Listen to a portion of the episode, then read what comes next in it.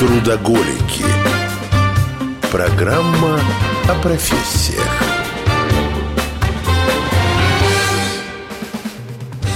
Привет, Привет. Семен Чайка. Евгений Онкин. Сегодня у нас профессия пластический хирург. Загадочная профессия.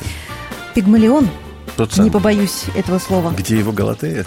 Сейчас мы узнаем у нашего гостя Юрия Михайловича Иншакова, пластического хирурга, члена Ассоциации пластических и реконструктивных хирургов. Юрий Михайлович, здравствуйте. Здрасте. Добрый день. Скажите сразу, я задам вопрос, который меня тревожит. Вы в 79-м, если я понимаю правильно, году закончили уже медицинский институт, правда?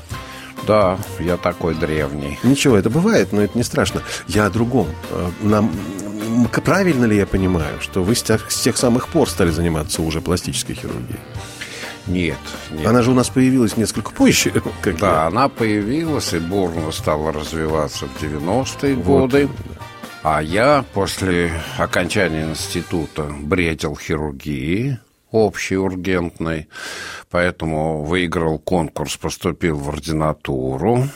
Это тогда считалось узкой специализацией двухгодовалая. Причем не куда-нибудь, а к академику Савельеву. Это была шикарная школа, гремела... Ну, в принципе, его ученики, наверное, сейчас по всему миру раскиданы. Вот. Готовили нас очень качественно, полувоенная дисциплина, всесторонняя подготовка была, которой мне хватило, наверное, на всю жизнь. И э, 23 года я работал в ургентной хирургии. Что такое ургентная хирургия? Но это вот скоропомощная хирургия, это вот когда скорая привозит, живот непонятный, или кровотечение профузно, или у меня были ножевые ранения по состоянию здоровья, ну, как бы критическое было, хоть и не по профилю, но, э, в общем-то, и по кляпе Гиппократа, и по закону хирург обязан оказать помощь. Поэтому приходилось ножевые ранения, я помню даже все их, вот так вот, молодых девушек, там один в Строгино, он тогда молодой район был, бил два удара вот в легкие и в живот, именно в проекцию вены повздошной. И поэтому ты кидайся или за легкие, или за живот полной крови. И, в общем, надо было все учиться быстро оперировать. Так а что же вас тогда привело в пластическую хирургию? Раз Ну, все это- так было удачно в ургентной хирургии. Да-то, ну, во-первых, из ургентной я ушел по состоянию здоровья. У меня было такое ущемление грыжи в позвоночнике, ну, типичное, там, поясничный отдел, потому что я просто работал 25 часов в сутки на хирургии. Ну, она того и требует. Это постоянное наблюдение за тяжелыми больными. Тем более я там последние два года был главным хирургом Московского патриархата, замглавврача. Приходилось высокодуховных лиц оперировать. И ответственность большая. Ну, потом я сам по себе вот по натуре тревожный. Для врача это хорошо. Лишний раз посмотреть, лишний раз перевязку самому сделать. Было бы побольше тревожных врачей, скажу я вам. Ну, в конечном итоге это приводит так, к срыву нервной системы, наверное. Поэтому вот после ущемления я попробовал стоять, через 4 месяца вышел. И, собственно, вот за время там резекции желудка, хотя я ее быстро делал, там час двадцать, три укола через штаны мне девочки прибегали, делали. И, в общем, я понял, что уже вот так вот в экстремальном режиме работать и днем, и ночью не судьба. Слушайте, вопрос сразу. Вот прям сразу, по ходу. Это получается, в ургентной хирургии нужно стоять, а в пластической можно лежать? Хирургу Да. Нет, но хирург может максимум сидеть. Ну так все равно же это работа, которая либо стоишь, либо сидишь. Позвоночник так Да, и так задействован. да, а да. ж- чем же это легче? Ну, легче, во-первых, она плановая.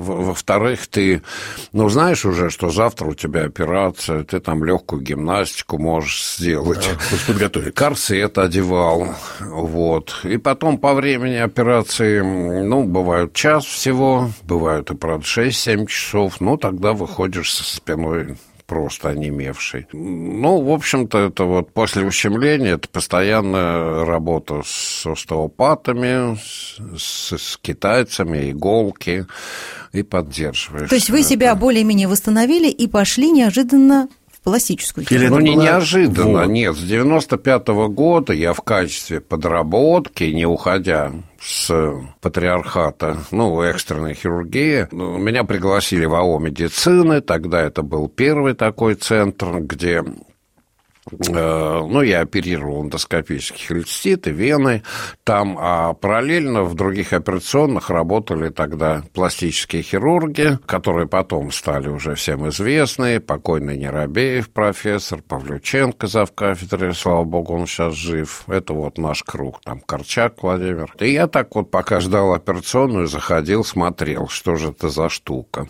И так потихоньку начал сам приобщаться. Меня как бы и уговаривать стали. И я первое, что осваивал, это ринопластику. Для меня это более сложно. Она вообще как бы такая философская операция, стоящая, может быть. Ринопластика – это философская операция? Ну да, потому что создать нос – это вообще центр красоты на лице, и главное дыхание, чтобы не повредить и так далее. Поэтому, ну, для меня интеллектуально она интересная была и остается до сих пор интересной. Все остальное там грудь, живот.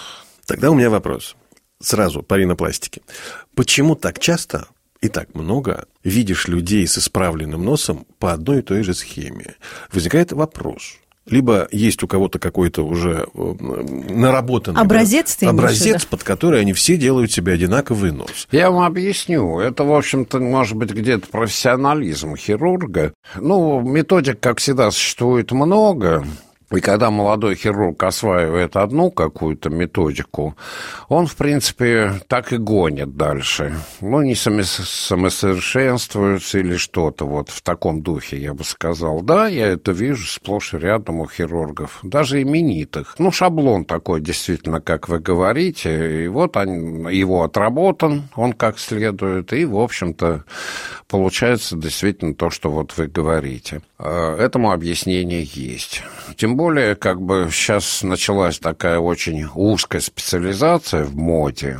Но это рынок диктует. То есть э, хирург оперирует одну только ринопластику, к примеру, или подтяжку лица. И это, в общем, диктует рынок, вернее говоря, ну, пациентки. Э, Они э, считают, что если вот он только на носах сидит, ну, то есть оперирует, то есть это там в рекламе видно, то надо к нему идти, не надо идти к опытному, там, который все делает операции. Скорее всего, он эти делает абы как. Такой менталитет сейчас.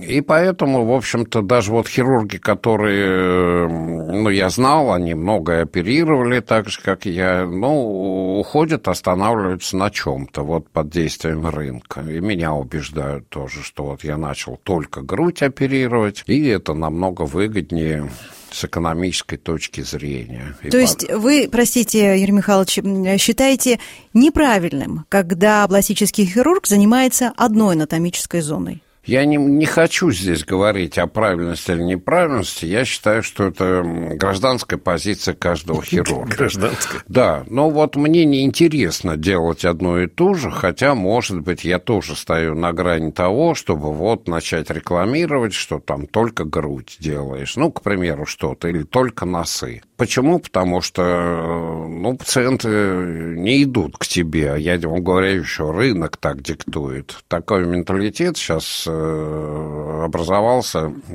ну, в потребительской части, скажем так. Вот для того, чтобы работать, может быть, дань дань рынку отдать и действительно перейти на одну операцию. Мгм. У нас осталось чуть времени в этой части разговора, а вы делаете все. И лицо, и нос, и Я уши, делаю и все, грудь, мне и это попу. и- интересно, понимаете? Я не понимаю, чтобы стоять на одном То есть месте. вы универсал. Да, ну, в общем-то, хирургия наука мертвая. Э, Я не делаю только две операции. Это импланты в попу и импланты в ноги. Просто вот по гражданской своей позиции, потому что это в конечном итоге приводит к лимфатической недостаточности у пациентов в малом тазу и в ногах тем более, потому что я и флеболог был долгие годы, заведовал флебоцентром. Понятно. Спасибо. Это очень важное дополнение. Трудоголики.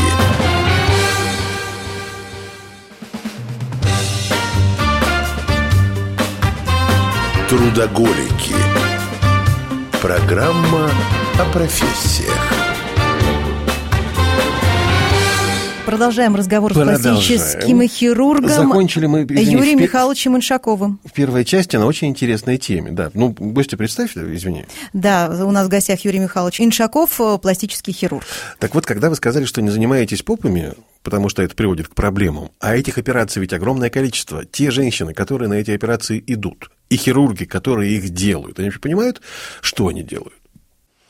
Ну, я же сказал в начале своего письма, это гражданская позиция, понимаете? Но если это точно приводит к проблемам, зачем же это делают? Ну, это приводит через год, через два. Ну, А сначала красота.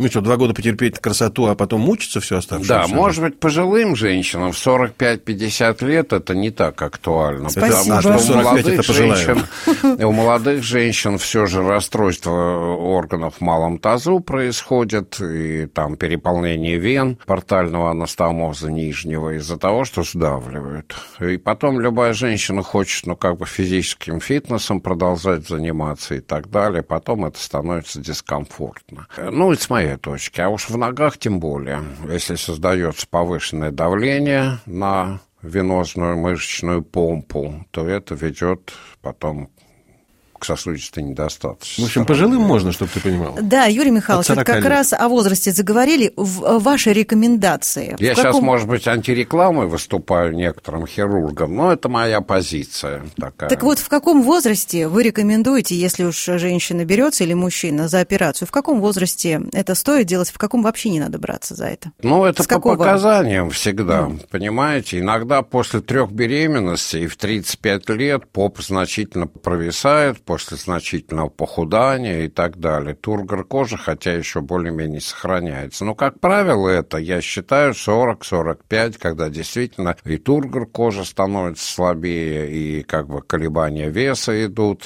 Там дальше вообще гормональные.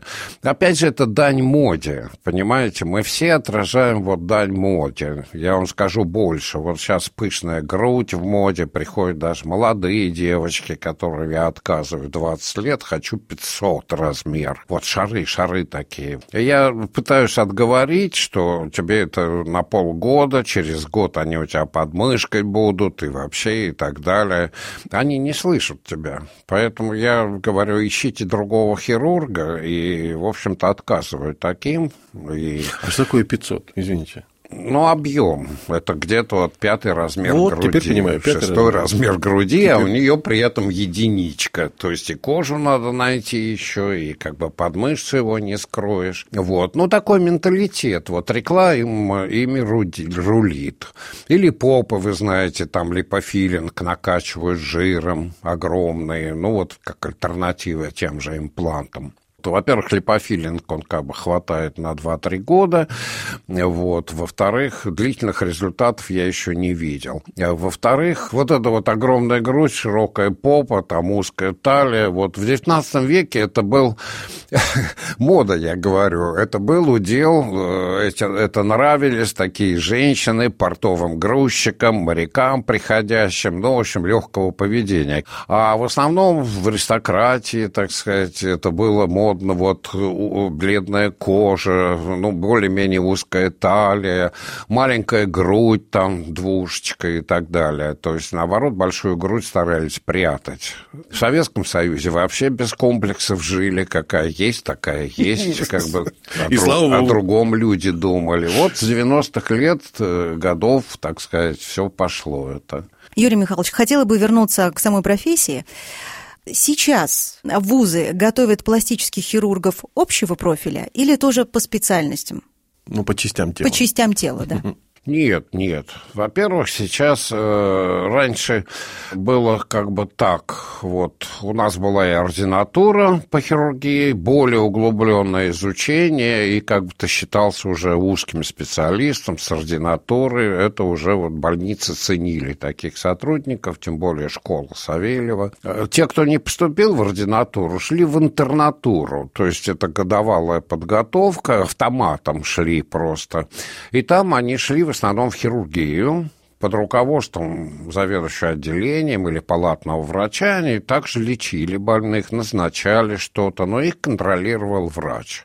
Стояли на операциях там, на крючках или вторым ассистентом. После этого они тоже выходили, ну, специализированными хирургами. Сейчас это убрали все напрочь. То есть обязательно, если врач хочет дальше получить какую-то специализацию, он должен пройти ординатуру. То есть после этого на факультет, например, есть факультет пластической хирургии. Да, да, mm-hmm. да. Но сейчас он с этого уже, года после сделали не два года подготовки ординаторов, а пять То лет. есть после ординатуры только тогда можно идти на Да, пластическую. получив Это вот сколько диплом пять лет, и Не-не-не-не-не. получается 6 плюс 5, ну, 11. считайте сами. Да, 11 лет. 11 лет. 11 лет. То есть сначала мединститут, потом э, э, ординатура, а потом еще пластический хирург. Нет, ординатуры есть пять лет. Было два года, но она так и осталась. Для общей хирургии осталось два года, там для еще чего-то осталось травмы два года, урологии два года. А пластической хирургии в связи с огромным наплывом пластических хирургов, Молодежь же ведь э, в институте мечтает все быть пластическими хирургами. Никто в общую хирургию, очень единицы идут, действительно, такие фанаты, как я, может быть, и так далее. Ну, то есть спросите нас в 80-е годы, или тем более в 70-е, пойдете в ординатуру по пластической хирургии, я лично оскорбился просто на распределении, когда мне предложили, вот говорят, в твою ординатуру 10 человек на место, а в пластическую, пожалуйста, иди. Я говорю, я что, вообще похож на этого самого, не до это Не до самое? врача? Да. И, а вот так э, мир меняется. В 90-е годы это стало такая пошло-пошло, модная штука, Ну и денежная деньги, очень. И деньги, да, конечно. Да, материально, денежно и так далее. Поэтому меня даже пластические хирурги в ВАО медицине, с, как- с кем я там начал оперировать, ассистировать, они говорят, слушай, ну ты там вот зарплату 100 долларов в месяц получаешь в своей общей хирургии, дня и ночи не видишь. А я за одну операцию 3000. Есть разница. Поэтому вот хотя не такой, не крохобор был, но потом, когда случилось, уже мне осталась вот эта специальность. А как вы считаете, Юрий Михайлович, это Запада такое веяние э, о пластической хирургии пошло? Потому что... Конечно, конечно. Но у нас все, все, все там первые 20 лет, и сейчас, может быть, где-то менталитет чисто такой. Я помню, как начало 90-х, да я могу много говорить, психология врачей менялась, людей наших, э, и, в общем-то, вот это вот уже там вино только мы пьем, только французское, понюхать, глоточек выпить, как будто что понимают, я всегда говорю. Так у нас сейчас медицина – это сфера обслуживания. Да, да. Ну, Вот. вообще медицину сделали сферой обслуживания. Я вообще этого не понимаю, потому что там в общей хирургии, ну, может быть, пластика, да, но все равно ты как бы все же так рискуешь и жизнью пациента. Вы же понимаете, что и смерти бывают в пластической Да хирургии. ладно? Нет, нет, да. А чего? Вот, разоблачили там кого-то, тут врач какой-то не такой, тут здесь. Я не понимаю, как у пациентов еще ожи- ну, уважение и страх вообще перед врачами не возникнет. Ну, в общем, да, удивительно. Но, ну, ну, ну, но, тем не менее, мы все же хотим говорить больше о профессии, чем о тех последствиях, которые эта профессия приносит. Кстати, от пластической хирургии умирают гораздо меньше, насколько я понимаю, чем... Ну, от- конечно, Вот и я все. говорю, она плановая. Вот и все. Вот и все. На этом пока закончим эту часть нашего эфира. Трудоголики.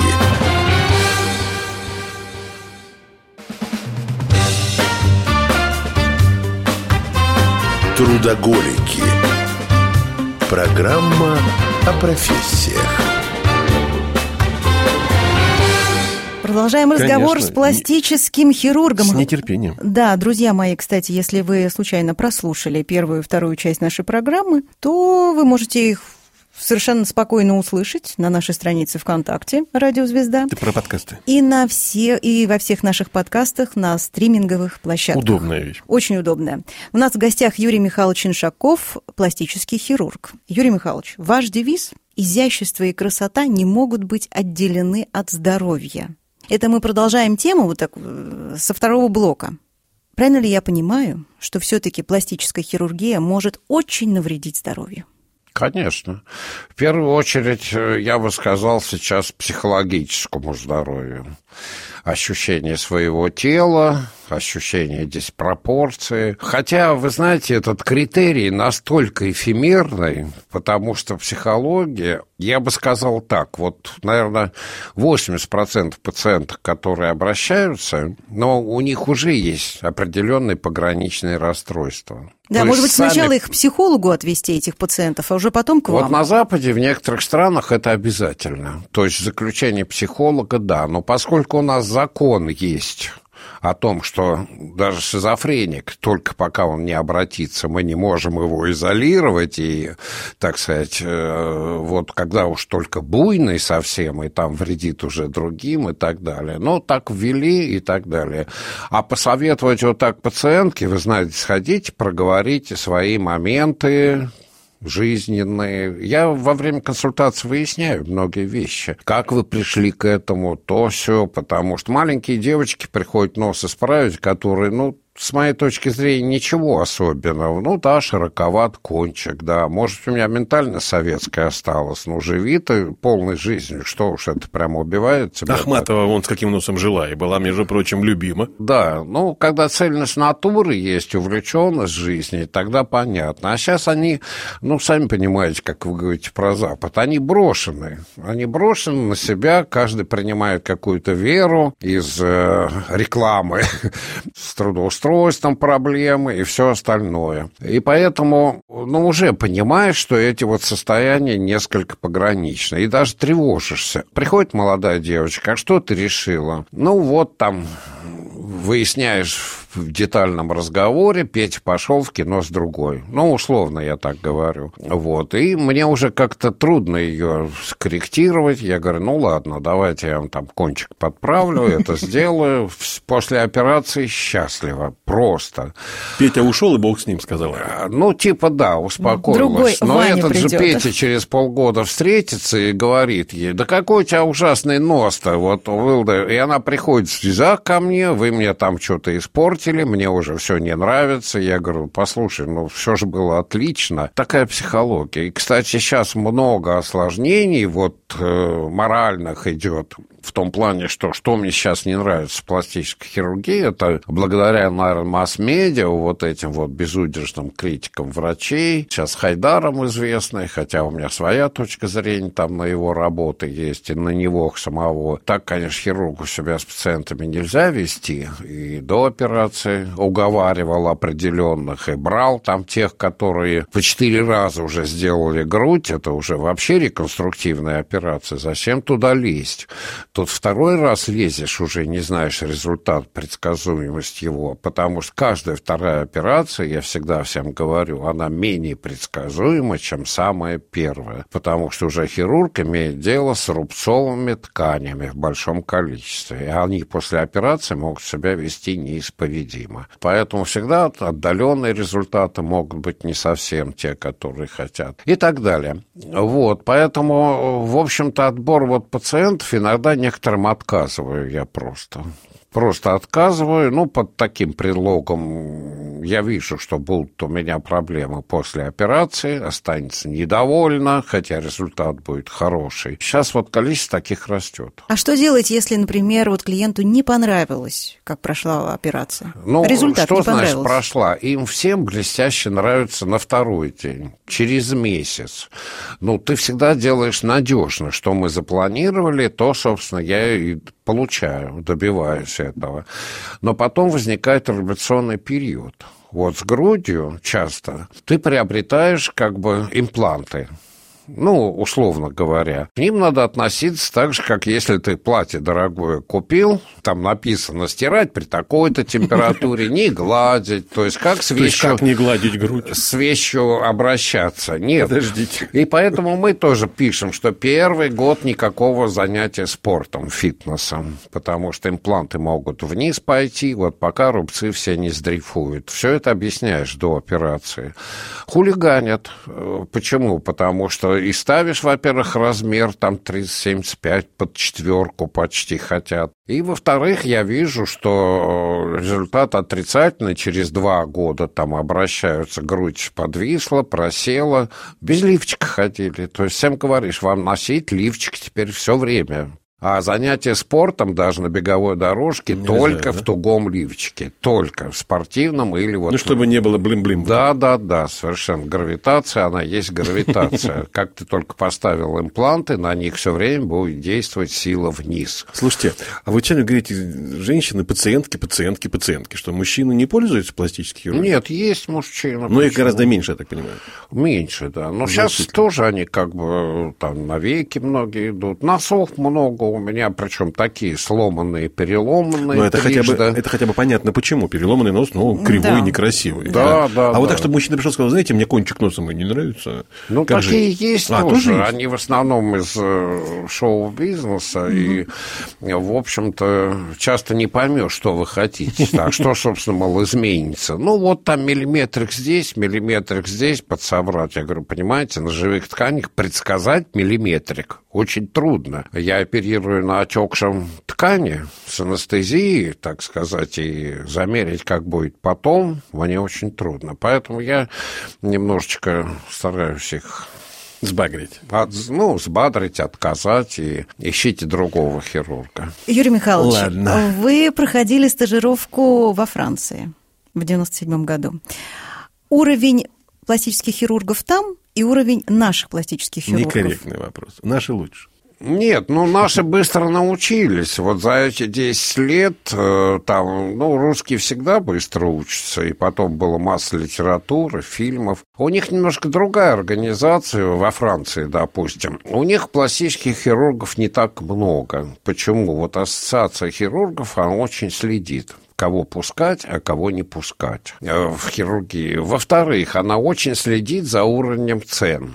Не то, что у нас сейчас молодые хирурги выходят И сами назначают пачками. цены, да? Да, чем им привлечь пациентов по сравнению с, допустим, А, демпингуют. со стажем. Они демпингуют просто, да. А пациенты, поскольку там и кризис, и то все, они уже не смотрят, что вот он опытный или чего-то. Они идут вот там, где подешевле. Ну, потом фотографии у него красивые, э, отретушированные. Вообще он стаж пишет себе там 6 лет, 8, кто проверит. Конечно, я пойду к нему. Вот просто чисто из-за материальных соображений. И на консультацию он ласковый очень, хотя потом он может и не подходить к пациентке по 10 дней. Э, Вот такое распределение сейчас рынка, он перенасыщен пластической хирургией. И вот это вот 5 лет сделали, они же платные ординатура. Вся платная, да. И немалые деньги в год платишь. И... Подождите, чтобы стать пластическим хирургом, нужно Надо еще и денег платить. заплатить. Конечно. Поэтому Вся потом надо ординатура отбить это платная. ещё, Да, потом вот, пожалуйста, но пять лет, м, я не знаю, им разрешат сейчас подрабатывать официально, вот кто учится. У меня сын пошел в ординатуру, тоже по стопам, я его все уговаривал, я говорю, Лень, может, ты врачом настоящим станешь? Вот, нет, они вот все. Но он, правда, мне уже там помогал, ассистировал три года почти, на операциях стоял. На груди, наверное. Э, Ну, на всех стоял, помогал. Он шьет прекрасно, потому что ведет курсы по шитью для студентов. По шитью в смысле зашиваем. Хирургическому, да. А. А это очень мало, э, ну, серьезный факт в пластической хирургии сформировать красивый шов в конце. Поэтому Но французы... у них там не так. Да, ну как не так? Они, конечно, более-более, но у них единственный подход есть в том плане, что если вот нос требует коррекции, они могут разбить операцию на три этапа. Скажут, вот мы вам крылья сначала подделаем, потом придете через три месяца спинку подделаем, потом там через три месяца. Но в основном страховые компании заинтересованность в этом. А так они, в принципе, как у нас. У нас же ведь как бы все сразу, пожалуйста, мне. Все сразу. И вот и нос, и грудь одновременно, пожалуйста. Или подтяжку лица, и нос тоже хочу сразу. Юрий Михайлович, для молодых студентов с какими сложностями может столкнуться опытный пластический хирург? С неадекватными пациентами, наверное. А, молодой? Ну вот для, да, ну это... Начинающих. Да, для начинающих, да. Уточняю, да. В принципе, они сами начинают с определенной ответственностью. Если там, поймите, вот пластическая хирургия – это не какая-то серьезная глубокая хирургия, где надо знать и э, физиологию организма, и реанимационное дело, и многие-многие смежные дисциплины, потому что организм тебе привозит с массой там атеросклероз, может быть, почечная недостаточность, но по жизненным показаниям ты должен его оперировать, если у него перитонит. И потом выхаживать, вытаскивать из этого состояния в реанимации. Вот. А пластическая, она плановая, и как бы там, ну, сто раз посмотрел, как я говорю, на 101 как мартышка сделаешь, то есть любой обезьяне покажи. Вот. И, в общем-то, они начинают робкими шагами, они, может быть, берут что-то полегче, повторные операции они не берут, а если и делают, иногда поверхностно что-то. Ну, что там о коллегах так говорить, я вижу просто по результатам часто. Ну, слава богу, главное не навреди, так сказать. Ну да, это самый главный постулат. Послушайте, я тут не могу не спросить, времени все меньше осталось, а у меня прям свербит. Еще перед началом нашего эфира наш продюсер Алена заявил, что вот есть сейчас такая методика, при которой в кожи на голове под волосами делается дырочка, через нее уже пробираются к лицу, и лицо натягивают, и не остается следов. Это правда? Ну, это да, да. И что Есть она за- давно существует. Что это ну, во-первых, эндоскопическая подтяжка лица и лба. Это специальный аппарат, эндоскоп. Я говорю, вот хирургия, она мертвая, но она развивается вслед за техникой. Когда приходит что-то новое с Запада, то быстро наши осваивают, так же, как в липосакции появилось, там вайзер уже, там лазерное рассасывание жира. То есть не обязательно уже резать.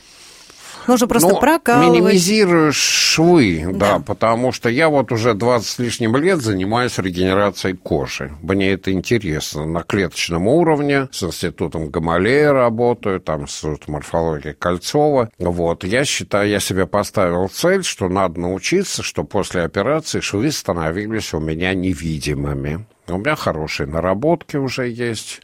Вот, и стволовыми клетками много работали. Но это вот для головы, для интеллекта. А это ваша личная будет, получается, методология, которую вы пока не Эксклюзивная не, методика. де- не Да, делитесь да, ни с кем. да, да, А делиться да. не будете? Я, конечно, не делюсь сейчас. Меня просят лекции читать на кафедре. Там вообще регенерация, введение ран. Э, Они плохо знают хирурги пластические, выходит это. Такая наукоемкая тема. У меня три статьи с институтом Гамалеи. То есть вы делиться с миром клеткам. этим не будете.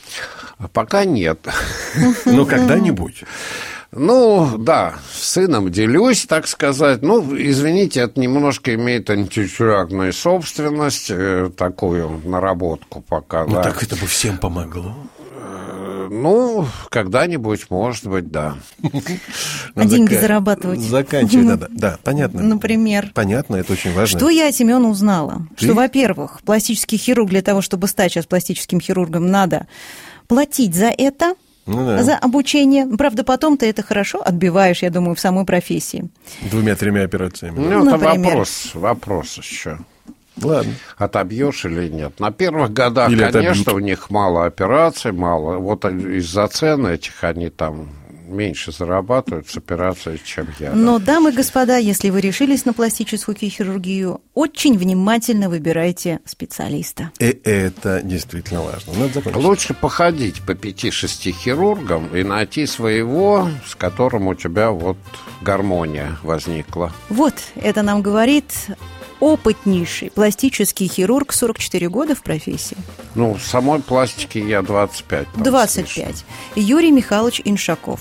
Пластический хирург, член Ассоциации пластических и реконструктивных хирургов. Юрий Михайлович, спасибо вам большое за такую содержательную беседу. Я точно себе резать ничего не буду. А я тем Спасибо, спасибо. Спасибо вам за то, что резать Спасибо ничего не вам. будете. да? Да. Спасибо. Только когда созреете, тогда можно посмотреть. Спасибо. Пока-пока. Ну, да. До свидания.